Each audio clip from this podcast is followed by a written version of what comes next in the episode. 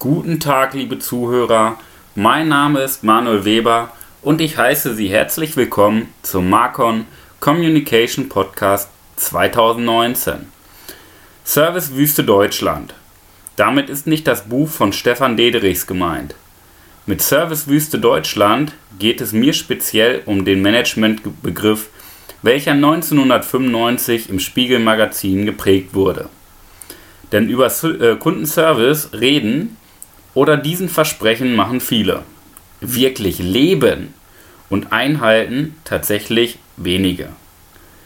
Oder erschreckend wenige. Servicewüste Deutschland. Das heißt, in der Wirtschaftswoche wird beschrieben, dass Haftpflichtversicherungen, die beim Anmelden eines Schadens vor Vertragsabschluss noch den heiß umworbenen Kunden binnen Sekunden als Gegner behandeln, denen man jeden Versicherungsbetrug zutraut. Oder die Telefonunternehmen, deren komplizierte Tarife keiner durchschaut und die auch genauso kompliziert ausgelegt sind. Oder die Hersteller von Tiefkühltruhen, bei denen man im Notfall, wenn alles abtaut und die Lebensmittel verderben, nie einen Termin in den nächsten 24 Stunden bekäme, wenn man ihn dringend braucht.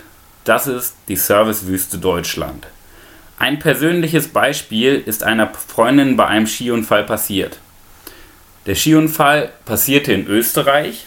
Sie wurde direkt auf der Piste schon von mehreren Skifahrern freundlich behandelt, gefragt, wie es ihr geht, was passiert sei, ob sie Hilfe braucht. Sie wurde direkt von einem, äh, von einem Pistenmobil abgeholt, ins Tal gebracht, ins Krankenhaus gebracht. Direkt im Krankenhaus auch noch von den Mitarbeitern freundlich behandelt, bemuttert, eine Decke direkt gegeben. Sie hat sich einfach wohlgefühlt im Krankenhaus. Und trotzdem sagte sie, dass sie gerne in Deutschland operiert werden möchte. Dann kam sie wieder zurück nach Deutschland ins Krankenhaus und da wurde, da hatte sie vorher angerufen, um einen Termin zu machen. Am Telefon wurde gesagt, in einer unfreundlichen Variante, warum wurden sie nicht in Österreich operiert? Warum müssen sie das unbedingt in Deutschland machen? Da hat sie gesagt, okay, mache ich trotzdem Termin, fahre ich trotzdem hin, egal wie unfreundlich die sind. Ja, ist sie hingefahren zum Termin, musste erstmal vier Stunden warten, trotz Termin. Wie das dann so ist. Dann kam sie dran und von der Schwester wurde sie wieder angeflaumt, warum sie denn einen Gips um den Fuß hätte. Nur zur Info, sie hatte sich den Knöchel gebrochen. Dann wurde sie angemeckert, warum sie einen Gips um den Fuß trug. Wiederum nach zwei Stunden Warten ähm, wurde sie vom Arzt empfangen. Der Arzt sagte, ja, sie können jetzt nicht operiert werden, wir machen das erst nächste Woche. Dann musste sie noch sieben Tage warten, um zum nächsten Kontrolltermin zu kommen. Da, äh, um und da wurde erst entschieden, ob sie operiert wird oder nicht. Das mal als kleiner Unterschied zwischen Österreich und Deutschland. Gibt es denn überhaupt Länderunterschiede? Definitiv ja. Aber das ist meine persönliche Meinung. Ähm, sicherlich ist das von nach Erfahrung unterschiedlich. Lassen Sie uns aber auf Deutschland konzentrieren. Was passiert denn mit äh, den Unternehmen mit einem schlechten Service? Aus der YouGrow-Studie geht hervor, dass bereits 67% den Anbieter mit einem schlechten Service, egal welcher Sparte, gewechselt haben.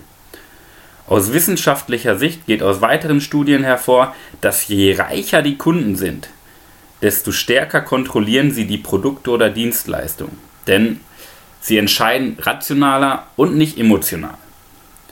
Trotzdem setzen viele Unternehmen bewusst aber auch leider unbewusst auf einen schlechten Service. Die Unternehmen, welche bewusst einen schlechten Service anbieten, bei denen steht der Profit im Vordergrund. Der Kunde, also der Mensch, der ist egal. Hauptsache, die Quoten passen. Das Ganze ist ein Verkaufsdenken wie in den 80ern. Da geht es darum, to make a sale. Der Gedanke in der heutigen Zeit sollte aber eher sein, to make a customer. Ja?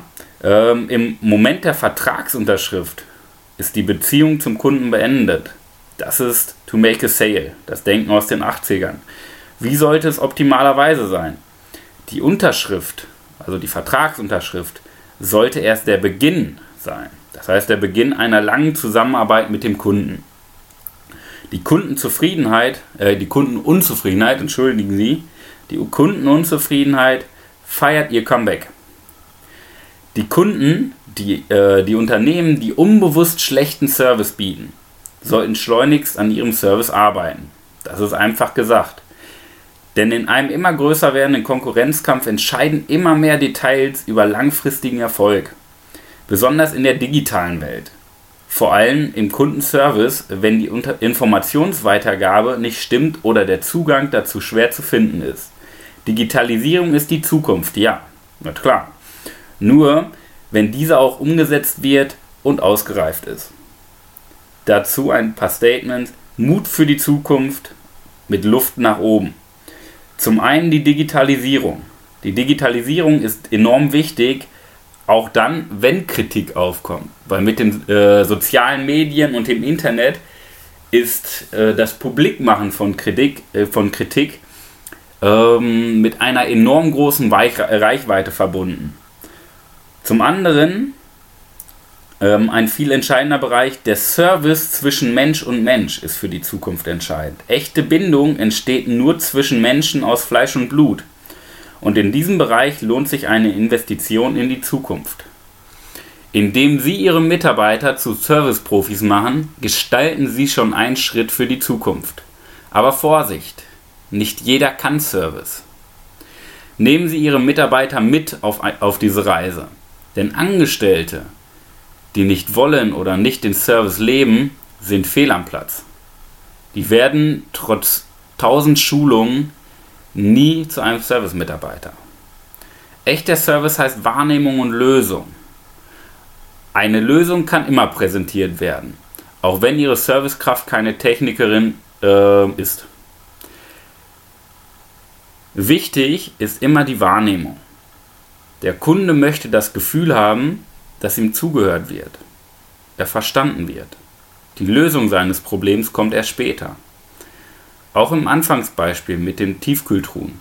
Die Servicekraft kann keine Tiefkühltruhe reparieren, aber sie kann dem Kunden zuhören, den Menschen am Telefon verstehen oder den Menschen vor ihm verstehen und dann Lösungen in Gang bringen. It's all about Wahrnehmung. Über das Thema Wahrnehmung möchte ich mit Ihnen in der nächsten Woche sprechen. Die Headline dafür lautet Wahrnehmung ist nicht gleich Sehen. Eine praxisorientierte Folge. In diesem Sinne vielen Dank für Ihr Zuhören und Ihre Aufmerksamkeit. Auf eine erfolgreiche Woche, Ihr Manuel Weber.